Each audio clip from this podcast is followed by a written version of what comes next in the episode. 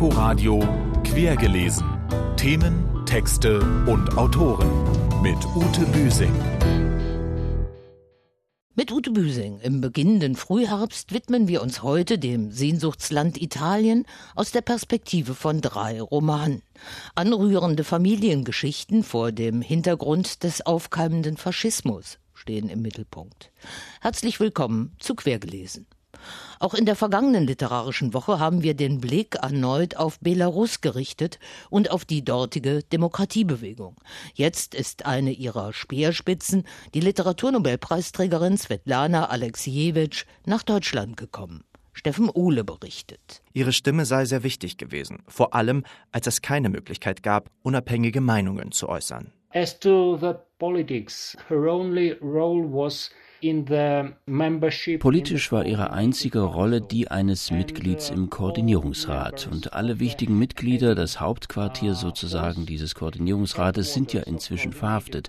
Sie war die einzige, die in Freiheit geblieben war. Und ihre Entscheidung, nun das Land zu verlassen, fiel, weil sie wusste, dass sie jederzeit auch verhaftet werden könnte. Und erst vor wenigen Tagen hatten wir die Situation, dass diese mysteriösen blauen Kleinbusse ohne Kennzeichen bei ihrem Haus gesehen wurden. Und sie hatte große Angst, innerhalb von Minuten vielleicht verhaftet zu werden. Ausländische Diplomaten sind zu ihrem Haus gekommen und beschützten es dadurch für eine Weile. Jeder, der in Belarus mit Literatur zu tun habe, werde wie ein Staatsfeind behandelt, so der Autor. Ihr wurde nie zum Nobelpreis gratuliert, sie bekam nie ein Zeichen der Anerkennung von der Regierung, weil sie dem Regime so kritisch gegenübersteht wie jeder Schriftsteller, jeder Intellektuelle hier.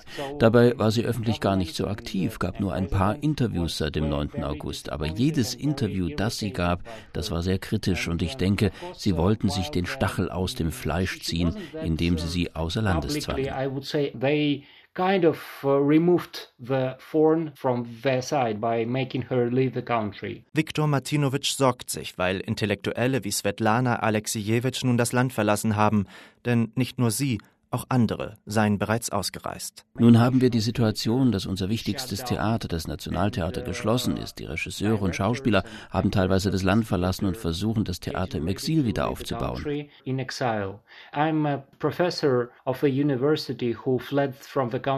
Ich bin als Universitätsprofessor 2004 aus dem Land geflohen. Ich weiß also, wie es ist, politischer Immigrant zu sein, in einem anderen Land zu sein und von dort aus zu versuchen, die Dinge in Belarus zu beeinflussen. Und ich habe gelernt, gelernt, man muss bis zum Ende versuchen zu bleiben, bis es nicht mehr geht und bis es zu gefährlich wird. Man muss drinnen bleiben. Von außen ist es sehr schwer, Dinge zu ändern.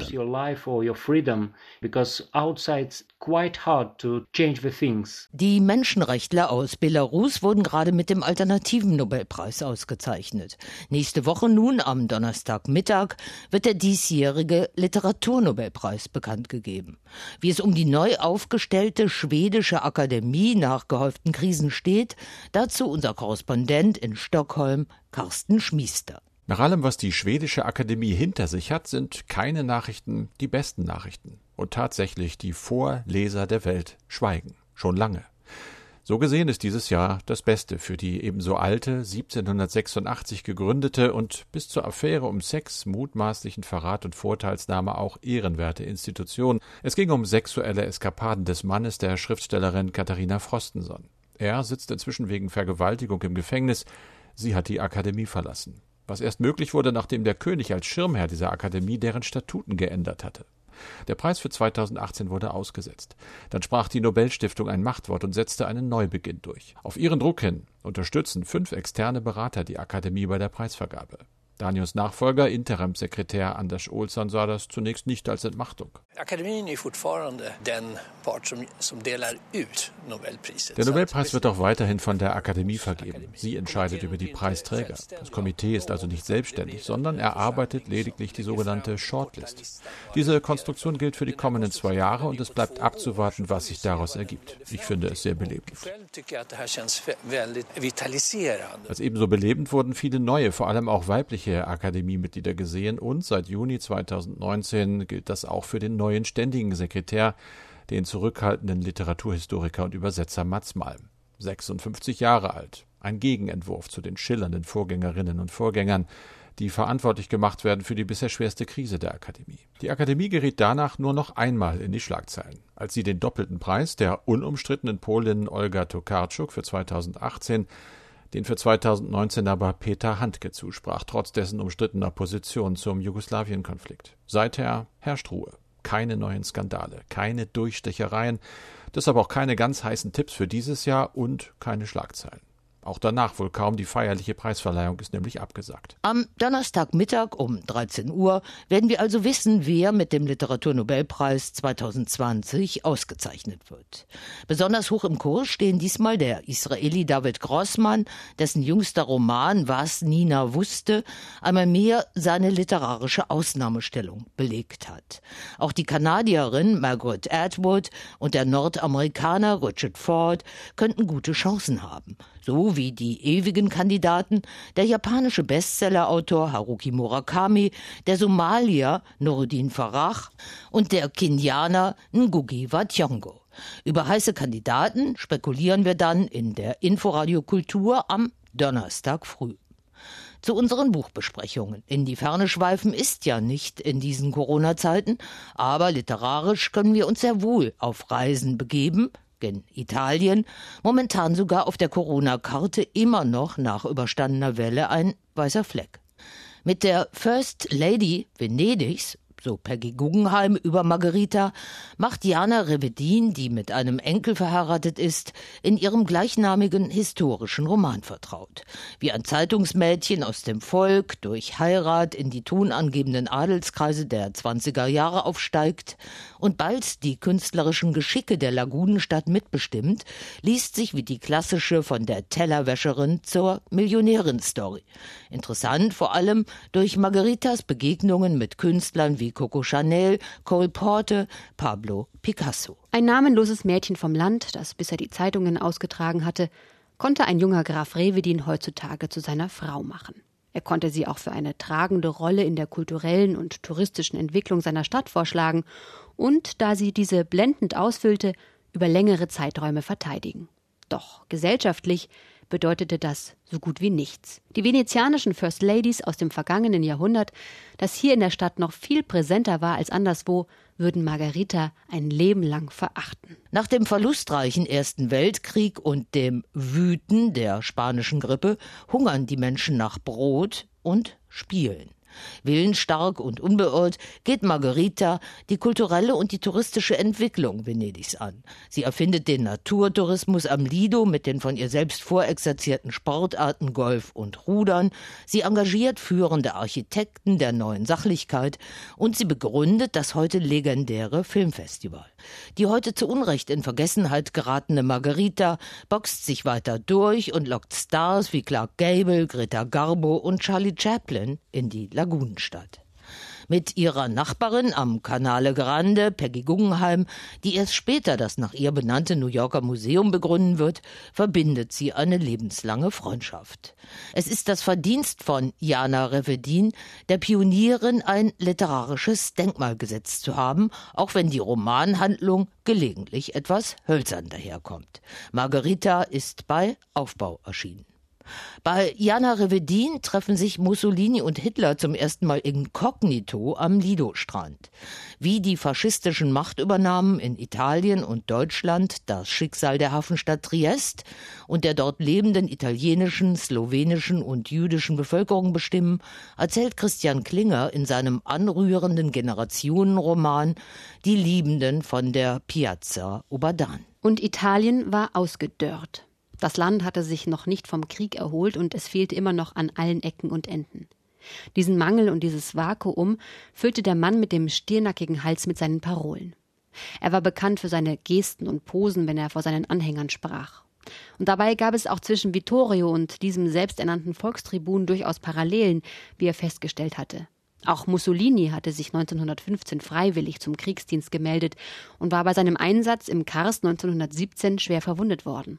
Dennoch empfand Vittorio keine Sympathie für den Mann, der sich immer mehr anmaßte, die Geschicke Italiens allein bestimmen zu wollen und dessen Schlägertrupps nach wie vor brutal gegen unzufriedene Arbeiter vorgingen. Der erzählerische Bogen mit der Hafenstadt an der Adria als Bühne und Brennpunkt nationaler Interessen spannt sich vom Niedergang der Habsburger Monarchie über das Königreich Italien bis zu den letzten Tagen des Faschismus.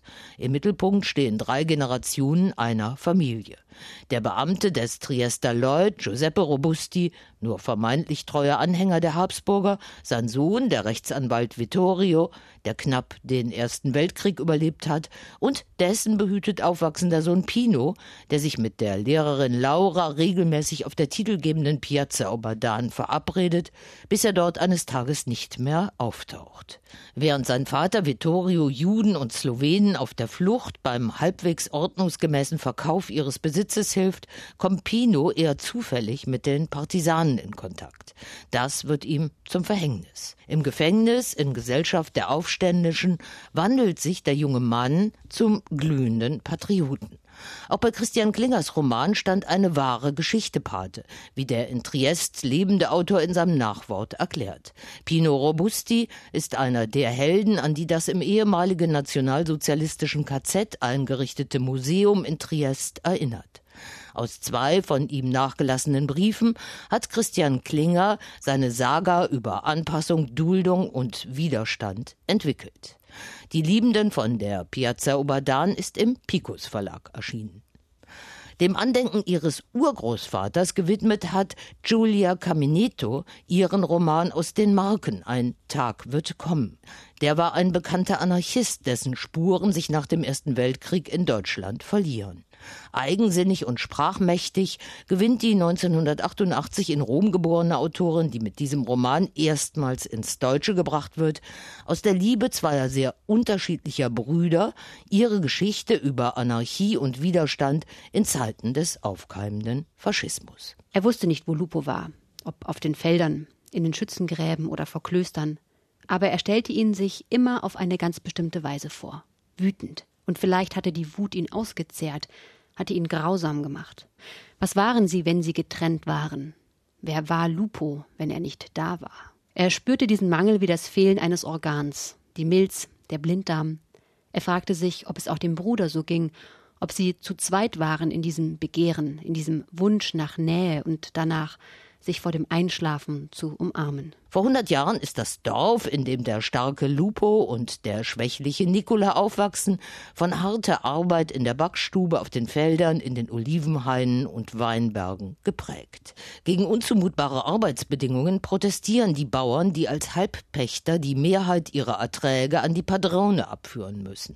Lupo schließt sich ihnen an. Giulia Caminito erzählt in großen Bildern und fügt die persönlichen und geschichtlichen Begebenheiten zu einem nie unverständlichen Puzzle zusammen.